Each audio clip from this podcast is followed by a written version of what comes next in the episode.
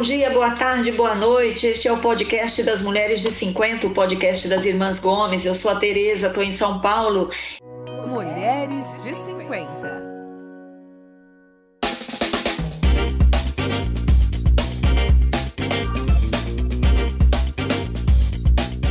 Quem está aqui comigo é a Lúcia, que está lá em Toledo, no Paraná. Oi, Lúcia. Oi, bom dia, boa tarde, boa noite. Quem está aqui também é a Mel, diretamente do Mato Grosso do Sul, na Viraí. Oi, meninas. Oi. E da Oi. capital paranaense, a capital mais fria do Brasil, Sandra. Oi, Sandra. Olá, meninas. Tudo bem? Frio. Frio, né? Já começou. Bom, vamos lá, gente. Olha, vocês sabem que estamos no Instagram. Vai lá, curte, comenta, compartilha. E você pode ouvir os nossos episódios antigos lá no Spotify, no Google Podcast, no Apple Podcast. Você sabe, nosso, nosso podcast está em sete diferentes plataformas, então todos os episódios estão lá para você voltar, ouvir, reouvir, ouvir de novo, compartilhar com seus amigos, com as suas amigas, tá? E toda semana a gente volta aqui um, com um tema do nosso interesse, o interesse das mulheres de 50, das mulheres de 40, das mulheres de 60. E você já reparou que a gente está fazendo uma temporada aí falando de amizades, da importância dos relacionamentos, né? Já tivemos aqui a Lucimeire, nossa querida amiga que mora em Fortaleza. Tivemos aqui a semana passada a doutora Fabiana falando das amizades. E hoje temos aqui uma outra especialista e o nosso tema é a importância dos relacionamentos para a longevidade. A especialista convidada hoje é a Fernanda Meira, que é psicóloga em Brasília. Oi, Fernanda. Olá, meninas, que prazer estar aqui com vocês. Olá, Tereza, Lúcia, Mel, Sandra. Que tenhamos um momento agradável, né, de compartilhar histórias também e, e aprendizados. Legal. Histórias é, é, o que mais a gente gosta aqui, Fernanda. Ó, gente, a Fernanda tem 31 anos, é formada em psicologia pela Universidade Federal de Goiás, tem especialização em psicologia hospitalar e psicologia da saúde. Me corrija se eu errar aqui, Fernanda. E trabalha atualmente no Hospital Anchieta, na cidade de Taguatinga, que fica ali no, no na proximidade de Brasília. E também está atendendo clínica, né? atualmente virtualmente. Fernanda, o que, que você faz no Hospital Anchieta? É, eu sou psicóloga responsável pelo setor, é, pelo, pelo, pela psicologia né, do hospital. É, atendo UTI adulto, UTI neopediátrica, atendo internações de cirurgia, oncologia, pediatria. Então, atendo diversas especialidades, dando suporte emocional e psicológico para os nossos pacientes e familiares. E atualmente é, sou responsável pela área da psicologia na linha de frente do Covid. Então tem um ano e um mês que a gente está vivendo essa loucura, né, de Covid-19. Então estou à frente dos cuidados desses pacientes tanto na UTI quanto nas internações.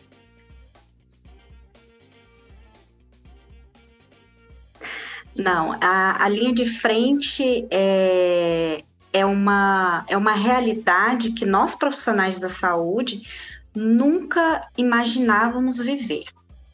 É, é uma realidade completamente diferente da que fomos treinados nas nossas faculdades, né? Faculdade de Psicologia, Fisioterapia, Enfermagem, Medicina, uh, nutrição. Então, são realidades uh, que eu cada hospital do Brasil esteja vivendo uh, muito impactante, tanto para quem recebe os cuidados, também para quem está cuidando. E mais do que nunca, nós nos tornamos uma equipe ainda mais fortalecida, né? E essa equipe a gente amplia para as nossas amizades, né? Hoje a gente tem a, a, vínculos extremamente fortes, porque nós acabamos vivendo mais hoje dentro dos hospitais do que às vezes ficando na, na, nas próprias casas, junto, da, junto das nossas famílias. Isso que você falou tem tudo a ver com o nosso tema aí, que são os relacionamentos. Você está falando então que a, a, equipe do hospital se uniu nessa causa, é isso? Com certeza. É, nós nos abraçamos. A, a nossa vivência, o nosso primeiro paciente com Covid confirmado chegou no dia 18 de março de 2020 no nosso hospital. A partir daquele dia, a nossa equipe já era muito unida. A partir daquele dia, a gente não, é, é, é não se separou mais, porque é um ajudando o outro. Não tem como você cuidar de um paciente que está isolado é, sem o colega. São as profissões conversando e atuando juntas. E o diálogo, a amizade, isso só foi se fortalecendo ao longo, ao longo desse ano. Qual é a história assim que mais te comoveu nesse tempo todo? Tenho várias. É, eu tenho várias, gente, porque assim, é um ano e um mês vivendo uma doença muito estranha. Uma doença que no início a gente escutava falar que era apenas os idosos que iriam ter sintomas mais graves, exatamente. E, e que de repente a idade foi é, é, diminuindo, pessoas mais novas foi tendo sintomas mais graves.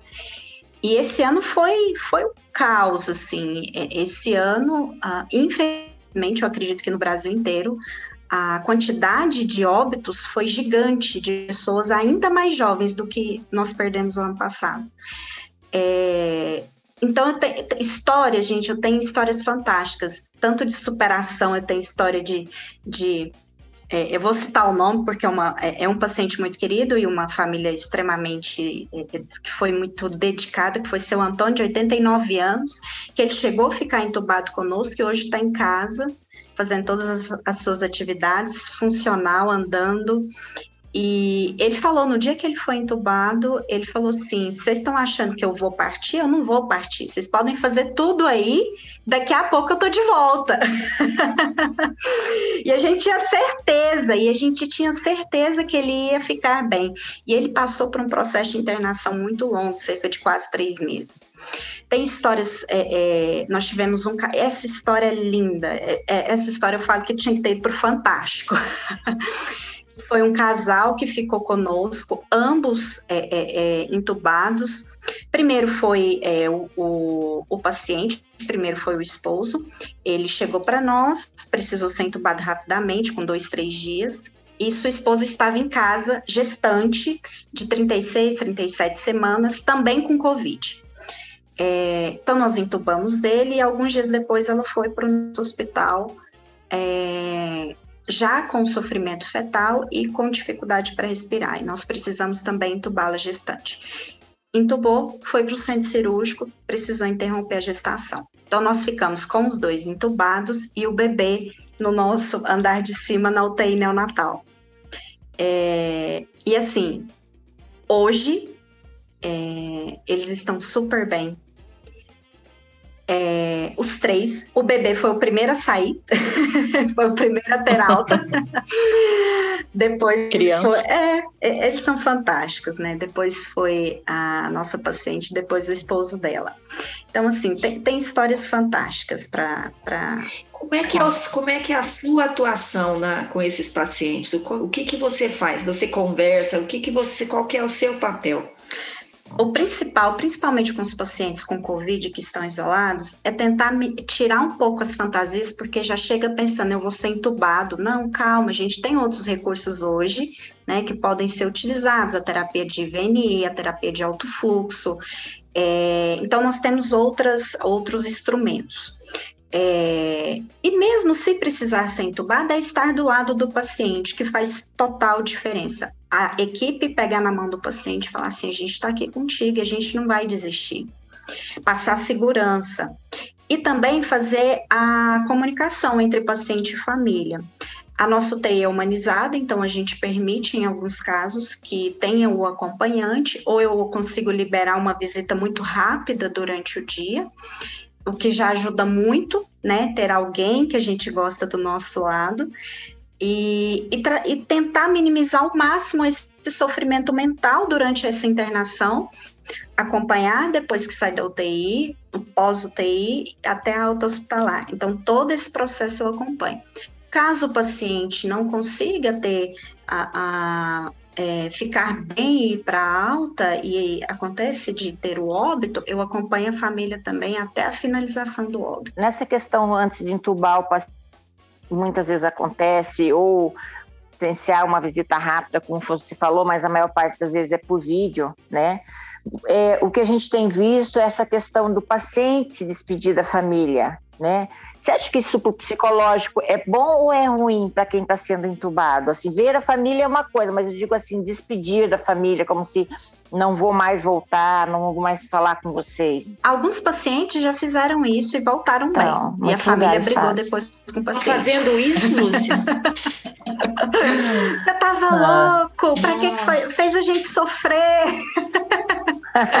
então, é, mas tem os casos, né? A gente precisa. É, é, é um fenômeno, é um sentimento que a gente precisa de uma compreensão mais global. Porque o processo da terminalidade, é, do luto, da morte para nós, principalmente na nossa cultura brasileira, não é muito difundido. A gente não foi criado pensando, ah, daqui a pouco eu vou morrer.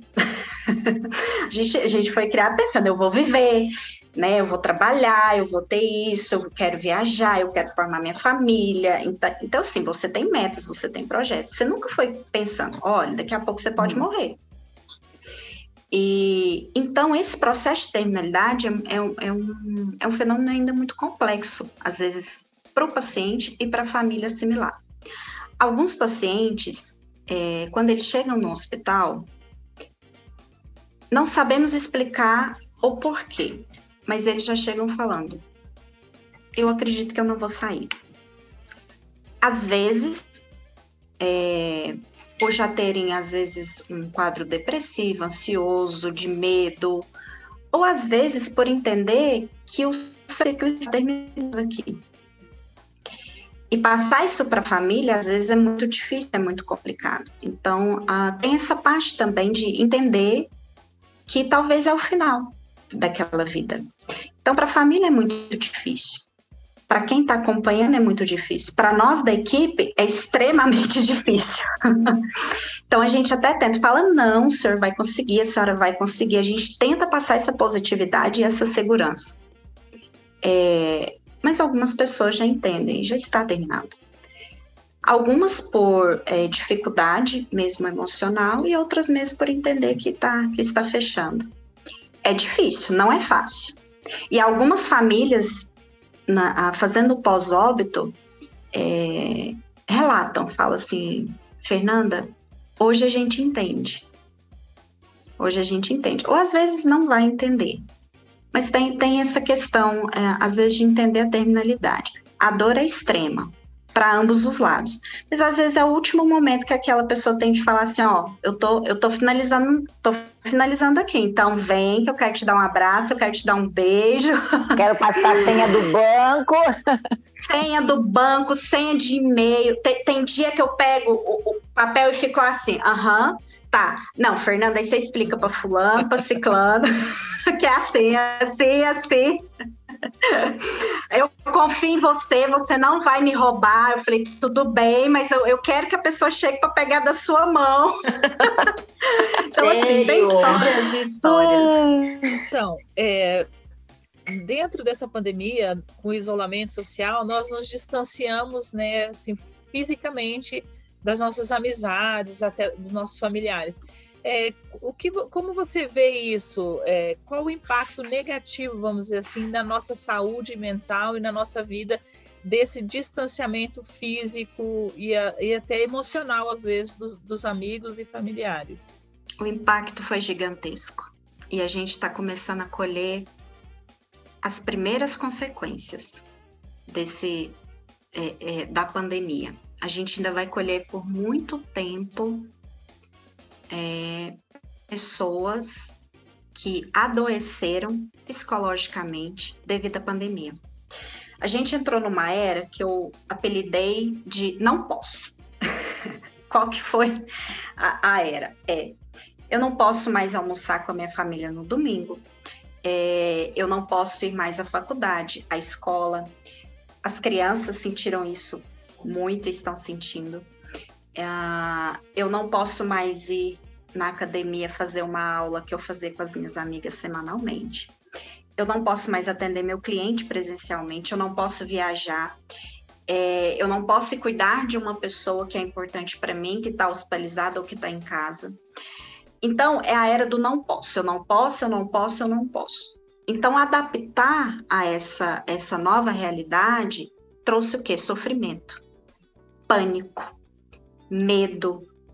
Trouxeram sentimentos, fenômenos psicológicos extremamente estressantes, que tiraram o psíquico, o emocional e o corpo de qualquer equilíbrio. E eu tenho que ficar em casa. E mesmo as pessoas que precisam sair de casa para trabalhar ou para fazer alguma outra atividade, também passaram por esse medo. Eu estou aqui no metrô, eu estou dentro do ônibus, eu estou atendendo fulano, mas será que ele está com Covid? Então, assim, tirou qualquer estabilidade da maioria das pessoas. Então, o adoecimento emocional, eu falo que só está começando. A gente, infelizmente, vai colher consequências por muito, por muito tempo. A quantidade de pessoas com depressão, com ansiedade, eu falo que a, a palavra ansiedade é a palavra é, depois do Covid-19, é a consequência depois do Covid-19 é, todo mundo falando assim, eu fiz crise de ansiedade, eu nunca tive taquicardia, sudorese, medo, eu tive pânico. Então, assim, é, são, infelizmente, são as primeiras consequências.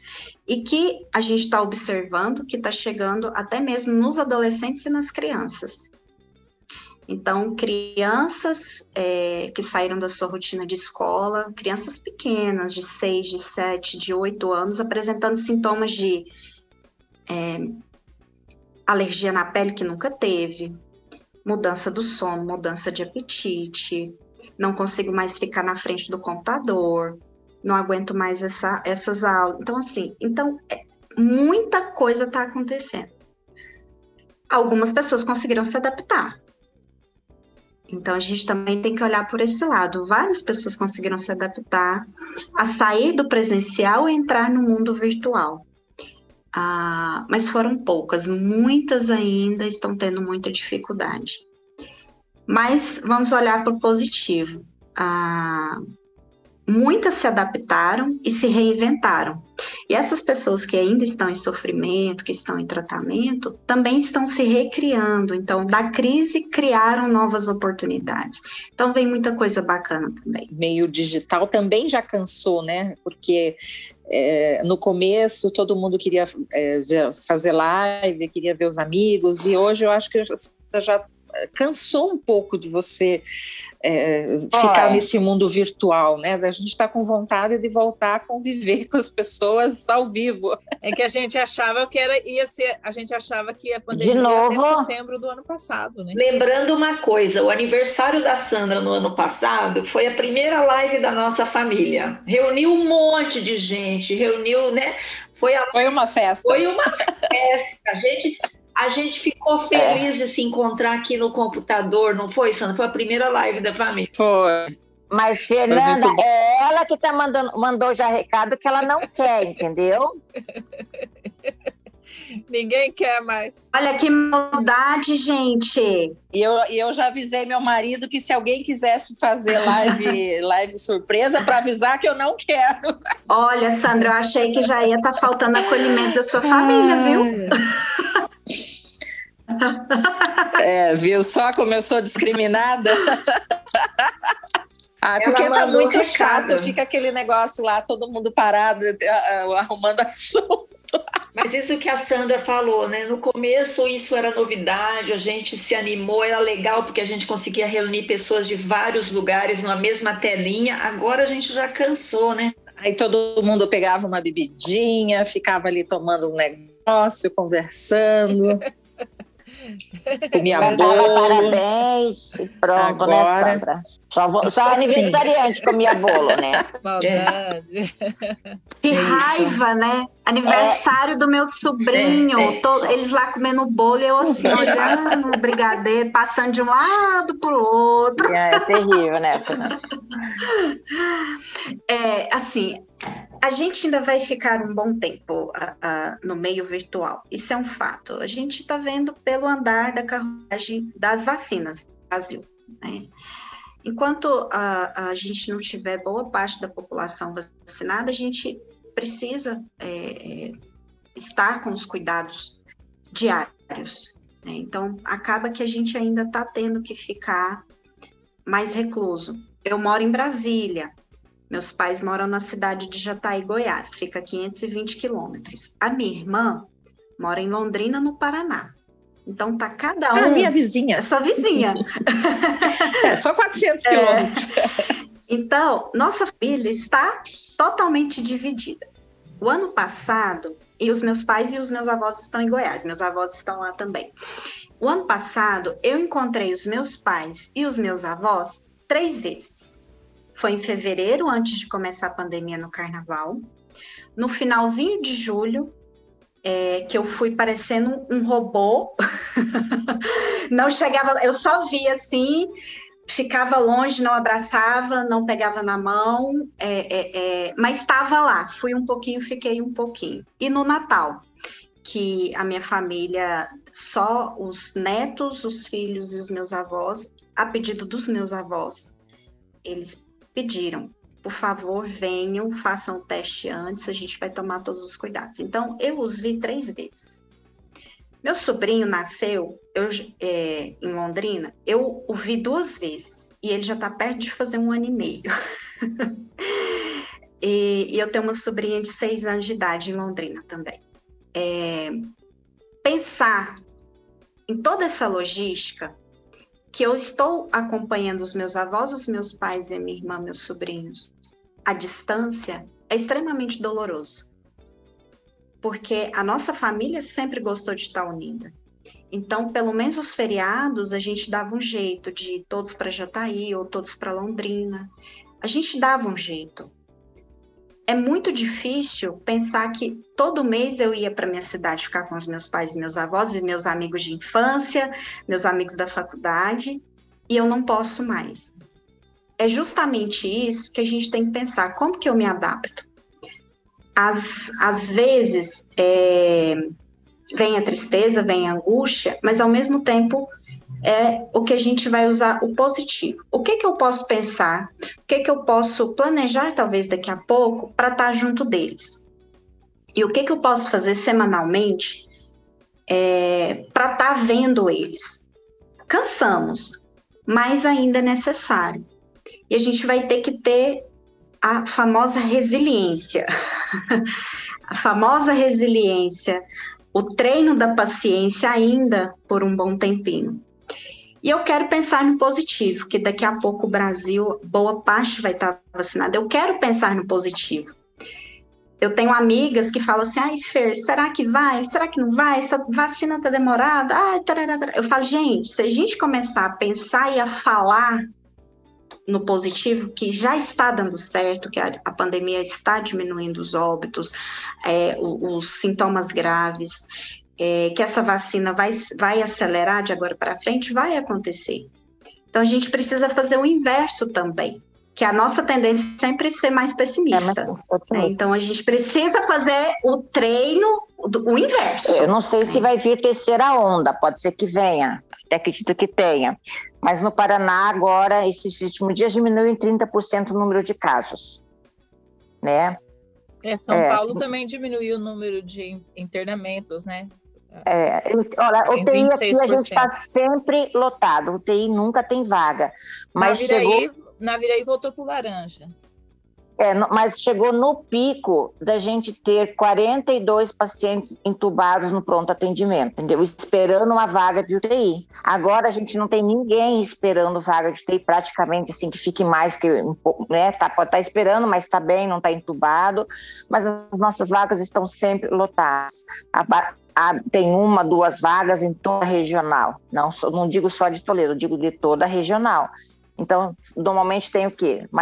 Sempre lotado, aparece uma outra vaguinha, porque alguém ou ganha alta ou vai a óbito, mas a gente está sempre com as UTIs lotadas. Então, diminui o número de casos, mas ainda a gente tem um número muito grande de pacientes internados, né?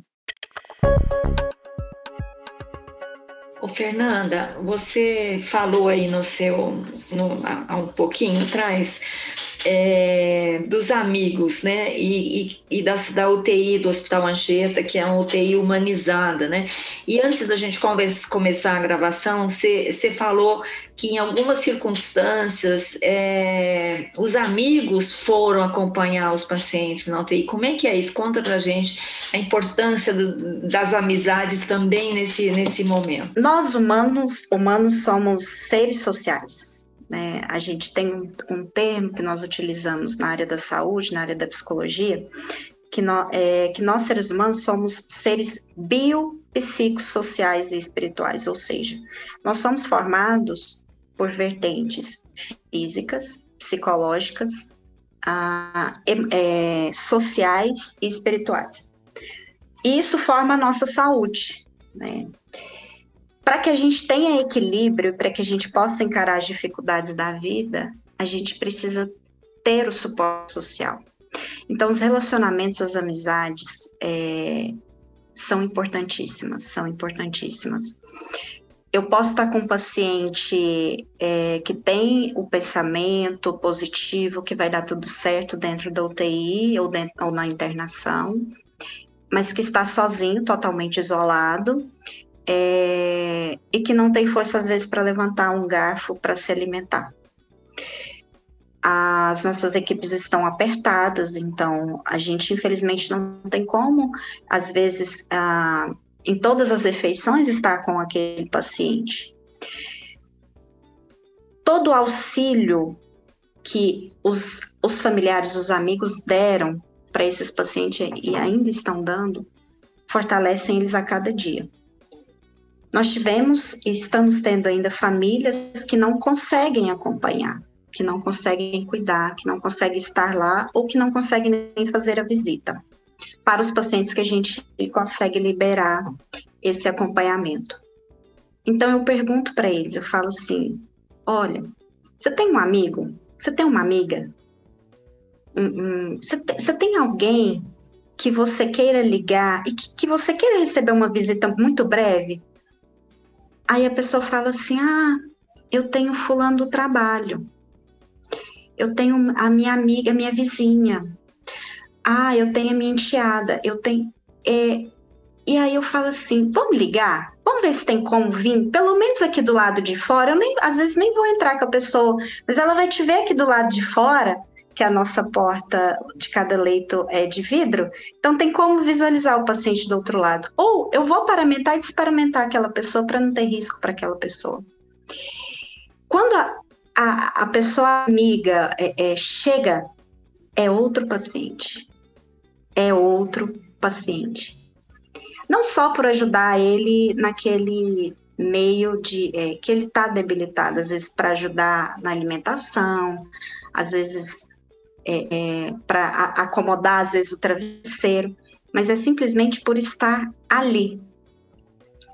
Nós somos seres sociais e nós precisamos desse contato.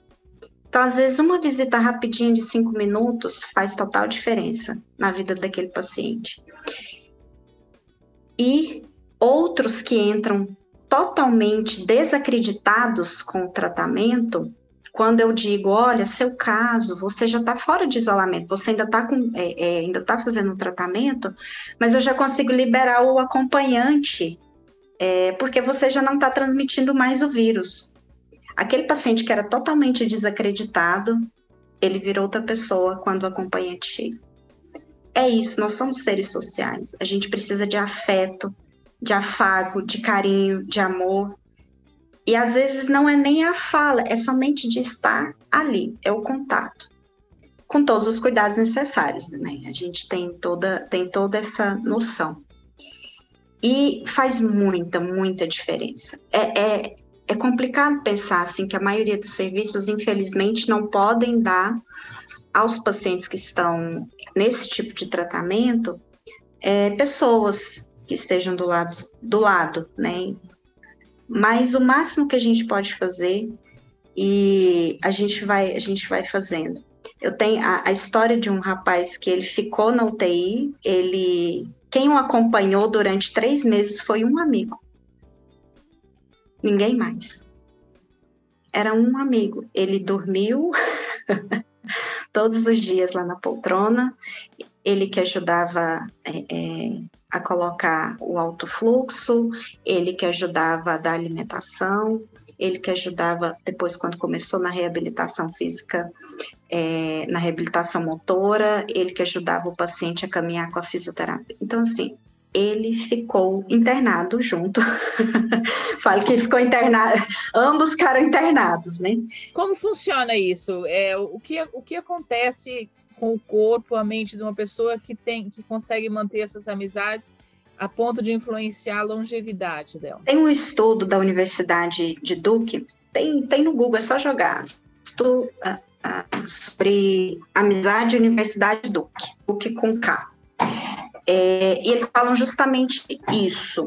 Uh, o estudo fala o seguinte: quando se tem mais de quatro amigos, existe a probabilidade de diminuir doenças cardíacas. Por quê? Aí a gente vai para a parte fisiológica do corpo. Pois a gente vai ter a ativação da ocitocina. O que é a ocitocina? É um hormônio que estimula a interação e o contato entre as pessoas. Essa ocitocina, ela vai diminuir nível de ansiedade, nível de estresse, nível de é, é, diminuir os batimentos cardíacos, vai diminuir pressão sanguínea. Tudo isso associado, a gente tem uma baixa chance de diminuir as PCRs, que são as paradas cardíacas. Isso é só um dos estudos. Então, a gente está falando que o contato social, as amizades os relacionamentos influenciam fisicamente, fisiologicamente. Esse estudo fala que é para quem tem mais de quatro amigos. Se a gente tem vários outros estudos, a Universidade de Harvard tem um estudo maravilhoso que eles começaram lá em 1937, é, que quanto mais amigos, é, laços verdadeiros, pode aumentar até mais 10 anos na vida daquela pessoa. Ah, então, assim, tem, tem muita coisa bacana. Eu gosto muito esse da Universidade do porque traz justamente a parte fisiológica. Um exemplo clássico, assim, que eu gosto é de, é, é de, de falar é, vocês fazem exercícios físicos? Sim, eu estou fazendo, eu faço a minha parte. Sandra, Sandra, não mente, Sandra. Sandra, não mente. É, o exercício físico, vamos, vamos para um exemplo bem simples, assim. É, Hoje a gente está tendo que, às vezes, fazer dentro de casa, né? Teve que adaptar, sair, às vezes, da academia, mas hoje os parques estão liberados. Eu, Fernanda, eu, pessoa Fernanda, eu me sinto muito mais estimulada para fazer uma corrida no parque, para fazer um alongamento, é, se eu tiver com outra pessoa. Se eu tiver com meu namorado. Eu prefiro sozinha, mil vezes. Então, mas é isso tem que ver aonde as amizades te estimulam. É, para fazer uma aula é, é, online, eu preciso ver pelo menos cinco ou seis, seis carinhas assim para eu saber, olha, tem várias pessoas aqui comigo. Não estou sozinha, né? Exatamente. Então, tudo isso é estímulo, é estímulo positivo.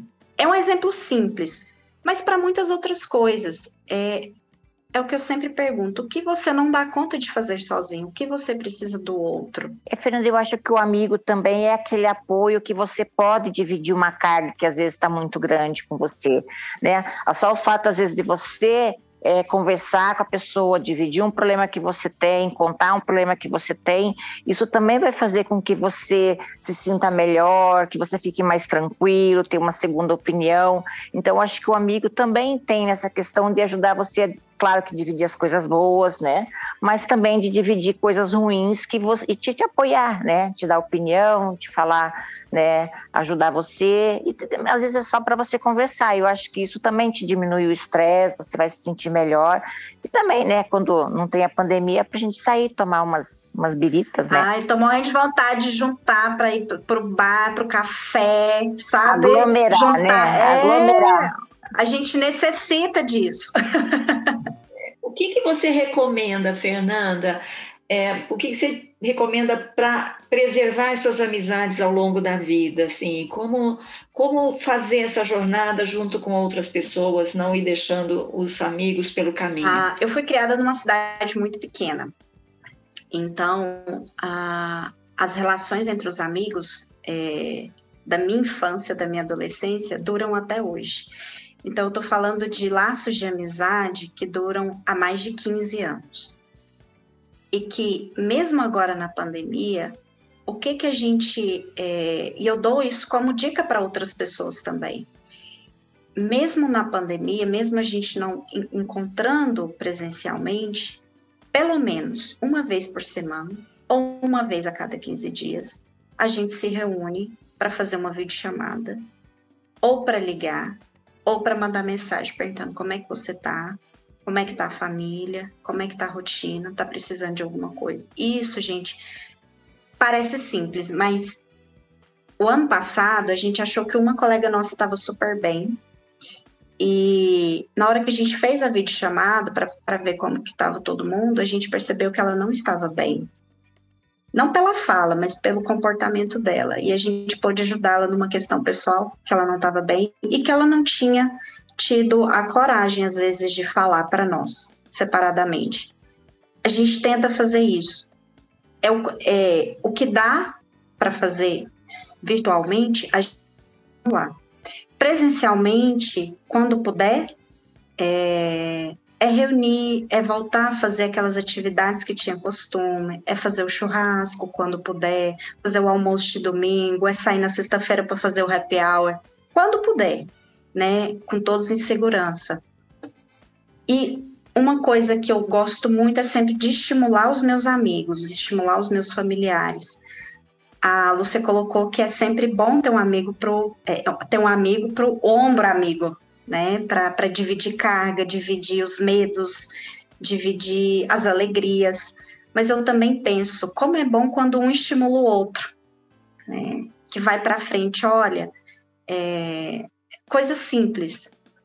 Ah, minha colega é formada em bio, ela é biomédica e eu vi um curso a semana passada e na hora eu já mandei para ela. Falei, olha, acho que esse curso para você vai ser bom. É, eu sei que um amigo meu gosta de viajar é, para o exterior e daqui a pouco, quando puder viajar, eu sei que saiu um, a passagem com milhas, com desconto, eu mando para ele. Coisa simples, gente, mas que muitas vezes faz a diferença. É o contato e o diálogo. A gente tem que ter diálogo, a gente tem que aprender a conversar a gente vai envelhecendo, a gente vai ficando com manias, a gente vai ficando com.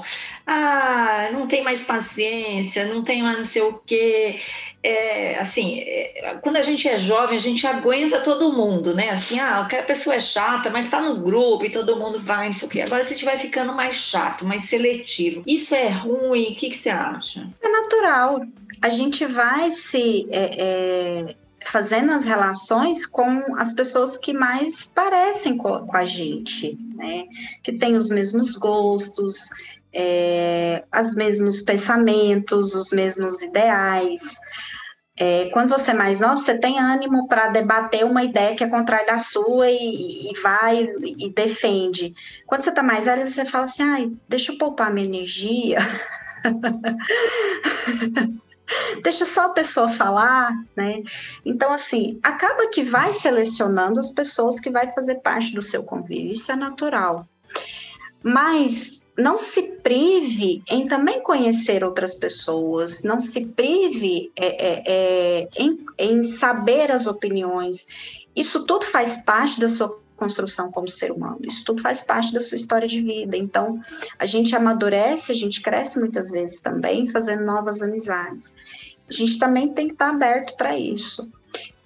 É importante a, a, também o outro respeitar o seu espaço, né? Então, não adianta querer, às vezes, forçar o que o outro não gosta ou que você não goste. Então, também tem esse olhar, esse, esse, esse cuidado né, nas relações. Que eu li uma vez que as, as pessoas com quem você mais convive acabam influenciando o seu pensamento. E aí eu comecei a ficar mais seletiva com as pessoas e fui eliminando. Você acha isso bom ou ruim? Porque eu fiquei com. Não, é verdade. Eu fiquei com. Falei assim, gente, essas pessoas aí eu acho que estão me influenciando mal. Meu pensamento não está indo legal. E, e, você, e acabei cortando. Então, é melhor você cortar essas que você acha que realmente não são adequadas e ficar com um número menor, mais enxuto de amigos? Ou é melhor ter mais amigos, mesmo que isso não, tipo assim, não te pareça uma boa ideia, vamos dizer assim, não dá sempre certo? Aí é que eu vou te, eu vou te rebater a sua pergunta com outra pergunta. Você se sentiu bem depois que você retirou essas pessoas que não estavam? Muito melhor. Então pronto. Já temos a resposta. Porque assim, é como você está, o que que você está se sentindo. Às vezes você vai ficar bem tendo um, dois amigos.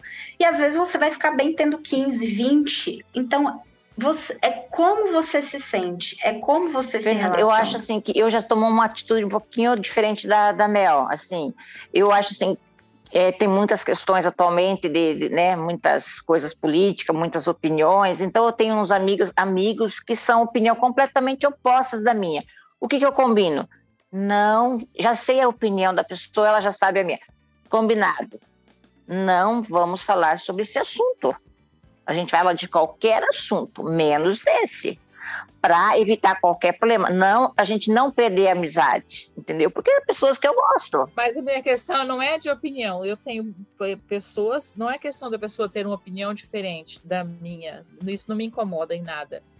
É a questão, às vezes, tem, tem pessoas que parece que só te sugam, né? Nossa, só... tem várias. Exatamente. Não, não é... Então, mas é por isso que são amizades, assim, que você vai cortar. Não, Eu... os amigos, amigos, você não corta. É. é, são amizades. Aí não é amigo, Sim, né? Mas são relacionamentos que você tem, que às vezes não é amizade, mas. E como a gente está falando de relacionamento, interação social, amizade, é claro que os amigos de verdade você não vai cortar, né? Mas esses relacionamentos assim, é, é melhor você ir cortando do que você ter, por exemplo, assim, melhor você não ter com quem conversar do que conversar com aquela pessoa, vamos dizer é, assim. É, porque aí não é amigo. Mas a pessoa que está ali para te sugar, eu não eu faço nem questão nem de cumprimentar. Nossa, sou bem mal educada. Ô, Fernanda, é, para encerrar, é, a gente vê muita pesquisa, livros sobre o que, que as pessoas valorizam na hora da morte, né? E você convive aí com a morte, né? convive com a, com, com a, a presente ali, você. Então, o que, que você vê que as pessoas prezam nesse momento em que elas acham que estão à beira da morte, ou acham que não vão voltar mais, ou que de fato estão é, morrendo? O que que, o que que você vê? Eu vejo, escuto, presencio muitas, muitas coisas. Eu vejo amor, eu vejo ah, pedidos de carinho, de gratidão, é, e mesmo em tanta dor, né, vivenciada, é, pessoas agradecendo mesmo por estar ali no tratamento, independente se é Covid ou, ou qualquer outra doença, mas pessoas que agradecem por tudo o que viveu, independente da idade. É, eu vejo muitas vezes culpa, né, e que precisa ser ouvida, e que várias vezes os pedidos são feitos e a gente tenta auxiliar nesse processo, pedidos de desculpas, é, pessoas que estavam afastadas, que tinham brigado e que se reconciliam no leito. A alegria, a alegria de, da família, dos amigos estarem ali com aquela pessoa Então, são diversos sentimentos, diversos sentimentos. A angústia, a tristeza da perda, da, da terminalidade, do fim. Mas tudo depende de como ah, está o paciente, como quem está ao lado dele. A gente pode transformar aquele momento final num momento muito mais tranquilo para os dois lados. E é isso que a psicologia hospitalar é, vem trazendo esse novo olhar né, para dentro dos hospitais. Mesmo diante de, tanta, de tanto sofrimento, o que, que a gente pode fazer para minimizar? E os sentimentos são variados, são variadíssimos. As histórias, isso é, é parte da história, né, das relações. E já tive pacientes nesses anos de hospital que às vezes pediu para ficar com amigos em vez da família. Os amigos que se tornaram a, a, a, a outra família. Então, assim, vários casos já, já aconteceram. Então, assim, no, no, na terminalidade, quem uhum. acompanhou foram os amigos, não foi a família de sangue. Ah, Agora, com a pandemia, a gente ficou muito mais próximo desse tema, né? Da terminalidade, do óbito, da perda, das famílias é, é, é, desfalcadas, da dor, da angústia. Então, isso ficou muito mais próximo Evidente. da gente. Mas isso a gente já vivenciava antes, né? Várias famílias já, já, já tinham perdido pessoas, pacientes já tinham falecido de outras coisas, só não era tão. Muita gente, né? É, tão evidente. Teve alguém que não tinha ninguém para chamar? Não foi agora em paciente com Covid, mas foi um paciente uh, oncológico que eu tive alguns anos atrás. É, não tinha ninguém, nenhum vínculo, nenhum, nenhum assim. Ah, um amigo da igreja, um, um vizinho, não tinha. O que que ele fez? Ele, ele pediu para chamar um advogado e o advogado foi contratado para é, mexer com as coisas, as burocracias pós, pós-morte, porque ele não tinha ninguém. E ele falava, foi escolha minha eu ter me afastado de tudo e de todos. O paciente falava. Mas o final foi muito difícil. Ele é falava, muito triste, né? É Fernanda? muito triste, é. É, é difícil, é muito ruim é que a, ele, na verdade, fez opção, mas assim, às vezes a gente não, não, não entende muito isso, né? Aconteceu muito recente que eu tinha uma, uma paciente que precisava de um leito de UTI, um paciente com hemorragia, foi operada, precisava do leite de UTI. A única vaga que tinha era de um senhor que já tinha recebido alta da UTI, mas para ir para o quarto ele precisava de um familiar que viesse ficar com ele.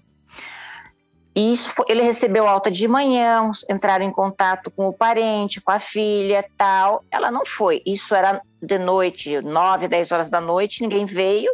Eu precisava da vaga, mandei pedir para o enfermeiro. Ó, ligue para a familiar, conversa, fala que a gente, se ela pode vir para a gente poder liberar o leito, porque estou precisando para salvar outra paciente. Foi ligado, a filha simplesmente falou assim: Eu não vou eu não posso ir, e se vocês quiserem que vocês que chamem a polícia. Foi explicado que a gente precisava do leito para pôr um outro paciente que era grave. Se vocês quiserem, vocês chamem a polícia, porque eu não vou. E não foi. Entendeu? Então, assim, a gente não sabe o que, que é o lado da filha também, né? Mas a gente, mas assim, isso, né, é uma questão assim, sei lá, eu fiquei muito, fiquei bem boba assim, principalmente por se saber que era um, um leito que era para colocar um outro paciente, só tinha aquele leito, né? Mas você não sabe do lado do, do, da filha. Mas assim, na a pessoa foi de uma, foi muito grossa, muito arrogante com o enfermeiro que ligou, né? Então, assim, é, então realmente a gente acredita esse abandono ou esse, esse final sozinho acontece muito, né, Fernanda? Demais, demais. É, e, e, a gente que tá, tá ali do lado, às vezes é a gente mesmo que tem que fazer esse papel de acolher no final. Tudo bem, Fernanda. Olha, não vai embora não, a gente não acabou ainda o podcast, mas é, muito obrigada aí pela sua, pela sua entrevista e acho que foi foi bem emocionante e importante, né? A gente ouvir você que está na linha de frente aí do tratamento do, de pacientes de Covid, mas que antes também já trabalhava, né? É, na psicologia hospitalar, acompanhando pacientes. Bom, obrigada mesmo. Agora a gente tem um quadro aqui, Fernanda, que são as dicas maduras da semana. Qualquer dica que você queira dar para gente, dica de vídeo, filme, livro, é, uma receita ou, sei lá, um pensamento do dia ou, sei lá, qualquer coisa, qualquer dica tá valendo, tá bom? Então vamos lá, dicas maduras da semana. Quem vai começar? Dicas maduras da semana. Essa semana eu vou voltar para o tema viagens, que todo mundo já sabe que eu gosto, né? Só não falei para o meu marido hoje que eu quero viajar, e ele falou: tá bom como se fala com a criança de 5 anos. Vai falar o quê, né? Vai discutir, né? Voltamos para a história, né? Adianta, Sam, não adianta discutir. Sam não falou assim, na volta Oi. a gente compra? Foi quase A Isabela isso. falou para mim assim, mãe, por que, que as mães falam, na volta a gente compra? Ele praticamente fez assim, Mel. É. Uma... Fala para ela que é uma lenda, viu? É uma lenda essa frase. Ninguém cumpre, né? É, qual é a dica? Então, mas a minha dica é relacionada à viagem, porque eu tô com muita vontade de viajar e aí eu fico pensando em viagem, no que eu fazia quando viajava e nas coisas boas que eu já aproveitei na vida viajando. E a, a minha dica dessa semana é para quando você for viajar, você levar um kit de talheres na sua mala a minha mala não é igual a da Márcia, obviamente, a mochileira, coroa mochileira. A mochileira. Né? Nossa, a mochileira é um sucesso de audiência, viu? Mas se você tiver um cantinho lá, leve um garfo, uma faca, uma colher. Por quê, Sandra? Para quê? Para você, por exemplo, aquele dia que você andou o dia inteiro, que o teu pé tá doendo, tá inchado, você não quer sair para jantar, ou você tá de saco cheio de comer fora. Aí você você tá lá em Paris, você compra uma bela de uma baguete, compra um queijo brie, aí você vai pro hotel, aí você pega a sua faquinha, corta o pão, corta o queijo. É pra, a Sandra é muito chique. Para fazer um lanchinho. Né? Fazer um lanchinho no Não, quarto. eu já estou, eu já estou me, eu já estou me teletransportando já, aqui, assim, lá para Paris, sabe? Com aquela baguete quentinha, Viu? o cheirinho do queijo. Sentado naquele, sentado naquele banquinho lá. Uma, uma baguete, um queijo, um vinho num parque? Pode, pode ser também. É, é, Aí não precisa de talher. É, mas assim, eu, eu... Pão, mas você pode fazer com a mão. É, mas às vezes você compra alguma coisa que você precisa de, é, por exemplo, é, no mercado na Europa em geral, a maior parte dos, dos supermercados tem alguns que têm comidas é, que são prontas, uma salada de fruta, às vezes alguma outra coisa ah, qualquer. Então você... Ah, você passa no mercadinho e compra essas coisas, né? É, mesmo estando em hotel eu faço isso. E aí o, o talher ajuda. Então eu sempre eu levo também. um joguinho Legal. de talheres. Então é o quê? É um garfo, uma faca e um e uma colher. Uma colher. Isso. Pra, dois pares para o casal. Isso. Muito ah, Cada um leva o seu. Reveza. Reveza. É, o reveza. Se você Ó, o que eu sempre tenho é uma colherinha pequena para tomar o iogurte, porque o iogurte eu tomo bastante. Também. Você tem que levar a colher. É. Mel, Gente, tem dica, eu ia dar uma receita de bolo de laranja com casca e tudo, mas nessa conversa eu lembro do Kevin Klein. Não sei se você assistiu ah. Tempo de Recomeçar, que é a história de um arquiteto que está com câncer e tem um relacionamento muito difícil com o filho adolescente e ele resolve resgatar esse relacionamento né, no final da vida dele. Então, dentro dessa conversa que a gente teve, é um filme muito interessante, muito lindo, muito emocionante. Tempo de Recomeçar com lindo Kevin mesmo. Klein. Muito bom, eu gosto desse Vou filme. dar o bolo de Lúcia, você tem dica? Que vem. Ótimo.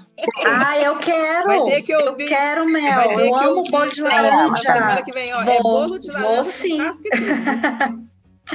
Ah, eu já fiz. É Vai lá, bom. Lúcia. Ai, eu Lúcia, dica, Lúcia. Eu tô juntando da Sandra, o bolo da Mel. Já. Já, já deu o quê? O café. já, já deu tudo. Eu quero dar uma, uma, dica que esses dias que eu não sei onde que eu vi, mas eu gosto muito desse filme, desse ator. Uma família de dois. Vem bem em conta disso daí que a gente está falando, de amizade, de fase terminal na vida. que é com aquele filme do aquele ator dos Intocáveis lá, que ele tem aquela menininha que ele que a mãe deixa lá para ele criar. Já viram esse filme?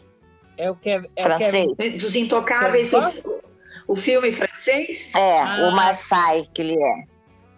Aquele, ah, uh, o Marseille. É. Eu não vi esse filme. É um, um, é um, filme muito legal, muito bonito. Eu já assisti umas duas, três vezes.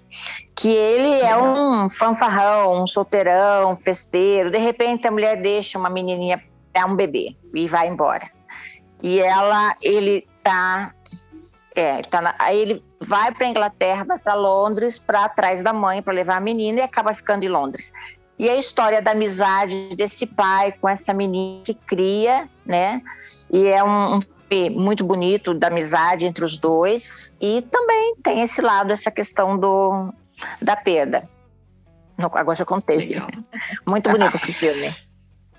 Ó, a, a, minha dica também é o filme que é chamado Meu Pai, ganhou o Oscar de melhor ator Anthony Hopkins essa semana, nesse último Oscar.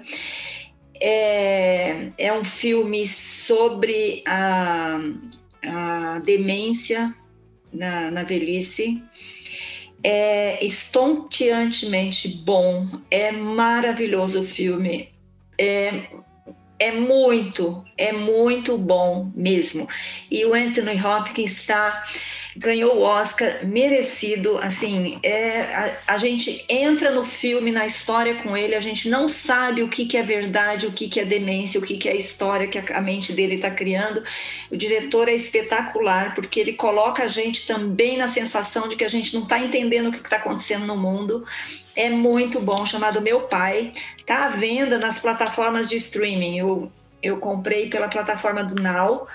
É, talvez daqui a pouco chegue no Netflix também, ou aí de graça, mas é, é muito bom e tem a ver aí com, com a envelhecimento, que é um tema que está muito presente atualmente. Só uma pergunta, Tereza, falando disso. Hum. Se continuar a pandemia, o ano que vem vai ter Oscar?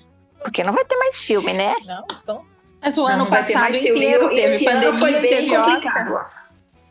Não, mas, mas os filmes Ainda eram dos anos anteriores, teve né? alguma... tem produção. Porque agora não vai ter, né? E o Oscar desse ano foi bem, bem, bem, bem, bem menos glamuroso e menor do que qualquer Oscar. Não sei se vocês viram, mas não, não vi. foi bem diferente. Fala aí, Fernanda, tem dica pra gente? Ó, oh, eu vou de série. Tá. Eu sou formiguinha de série. Legal. E já tinha um tempo que eu estava sem acompanhar a série e esses dias que deu uma folguinha, eu fui lá na Netflix, fui procurando algumas.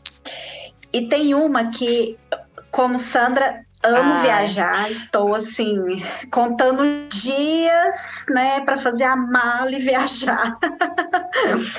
é, e tem uma série que é um historiador, ele vai uh, passeando pelos castelos britânicos, então chama Segredos dos Grandes Castelos Britânicos é bem moderna a produção e cada episódio é de um castelo e ele conta a história daquele castelo, conta algumas histórias é, é, é, pessoais que aconteceram lá. É muito bacana. Eu tô gostando muito, já tô no terceiro episódio. Ah, legal, legal. Histórias dos castelos.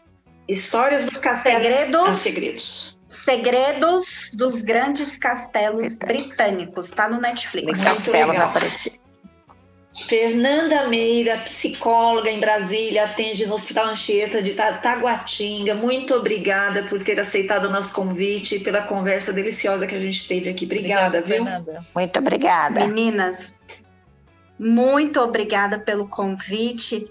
Amei estar dividindo esse tempo aqui com vocês e tô apaixonada no podcast de vocês. Vou contar que eu já escutei três, viu? Obrigada, Fernanda. Ó, Vamos combinar o seguinte: quando a pandemia passar e você tiver assim, você fala assim: olha, eu consegui entender essa pandemia, o que, que aconteceu com a cabeça das pessoas, e eu gostaria de falar sobre isso, me manda um WhatsApp que você volta aqui. Oh, com certeza, Oba. na hora. Meninas, beijo. um beijo a grande em cada uma de vocês. Obrigada. Beijo, beijo, tchau. Tchau, gente. Tchau. Tchau.